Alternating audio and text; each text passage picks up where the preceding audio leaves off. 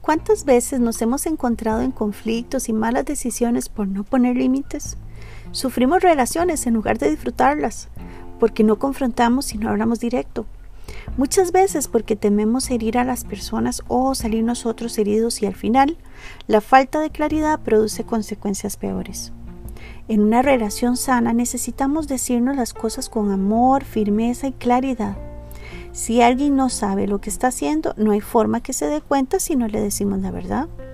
Si alguien nos está agrediendo, nuestro llamado al respeto es necesario. Las conversaciones difíciles ciertamente no son placenteras en el momento, pero es la forma para poner límites y aclarar la forma adecuada de relacionarnos. Algunos en lugar de hablar lloran, otros terminan gritando, unos hablan sin parar de mil cosas a la vez. Hay casos de personas que pasan silencios por días y hasta frases indirectas en redes sociales. Muchas veces lo que decimos no es lo que queremos decir. Esto pasa porque cuando algo es muy importante para nosotros trae consigo una carga emocional grande y posiblemente no tenemos las habilidades desarrolladas para hacerlo. Pero tranquilos, es algo que se puede aprender y desarrollar.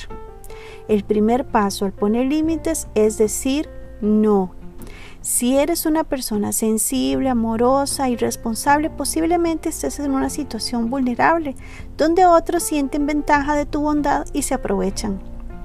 Decir no representa tu individualidad y la necesidad de cuidar de ti mismo. Veamos algunos ejemplos. Tu cuerpo. La forma en que deseas alimentarte, ejercitarte y cuidarte sin imposición de otros o cediendo ante las presiones para complacer. 2. Tus emociones. Las conversaciones de las que participas, el escuchar o atender los problemas de otros, la forma en que te hablan. Tercero, tus finanzas. Aclarar y ser firme en lo que se puede y en lo que no se puede gastar de acuerdo al presupuesto. No hay por qué decir sí a todo. Cuarto, tu tiempo. Evite el exceso de compromisos o responsabilidades, imposiciones que te dejan sin descansos o vacaciones. Y el último, tu espiritualidad, el espacio y la forma en que quieres cultivar tu relación con Dios. En fin, la palabra no te ayuda a clarificar tus prioridades.